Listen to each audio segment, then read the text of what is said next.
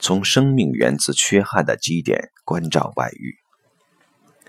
外遇作为一个专有名词，当然是指婚姻后的出轨。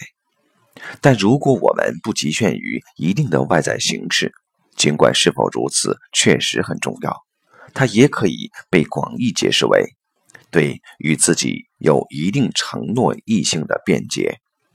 当然，与移情别恋不一样，这个一定承诺是由两性的性关系做起感情基础、结晶或至少一部分的。当然，尽管想到外遇就会联想到性。但性关系却不是检视外遇存在与否的最重要基点，因为如果这样，中国社会有那么多嫖妓的男人，就应该会有那么多的外遇。一般人却又不如此认为，因此谈到外遇，爱才是他的必要条件。尽管最后也会祈求灵肉的结合。从这样的检视延伸，其实。我们许多人都有另一层次的外遇，在有了另一半之后，我们不是也曾后悔懊恼过？即使婚姻平顺美满，也仍旧无法避免另一个使你怦然心动、眼前一亮的异性出现。而遇到这种情形，能不沾不足者又有多少人？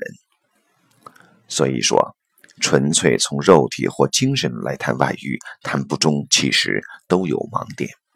在这里，我们非得承认外遇是合乎缘起性质的，但同时，人也并非在这缘起中就无所作用。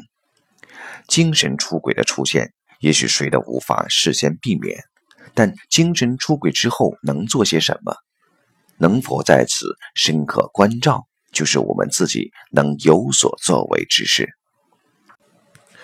君子固穷，小人穷斯滥矣。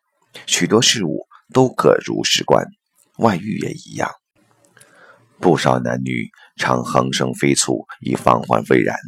这当然有警示作用，但更成熟的人格恐怕还得去看到对方有所不为的部分，而不是以为万事都可外在阻隔或防患于未然。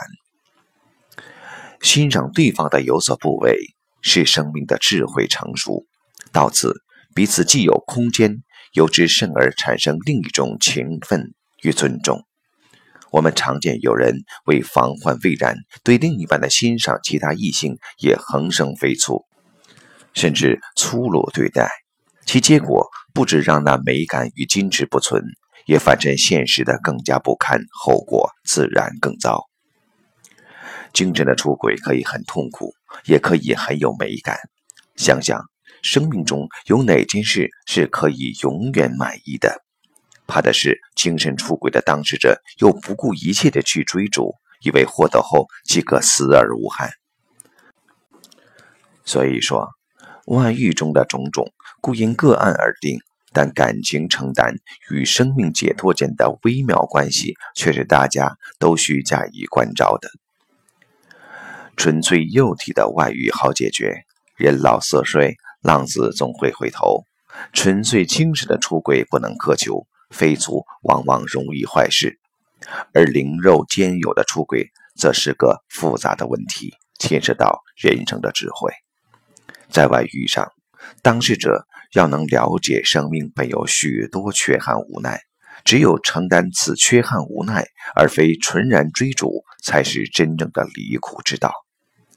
在新旧之间的无奈与承担做考虑，是事后的智慧。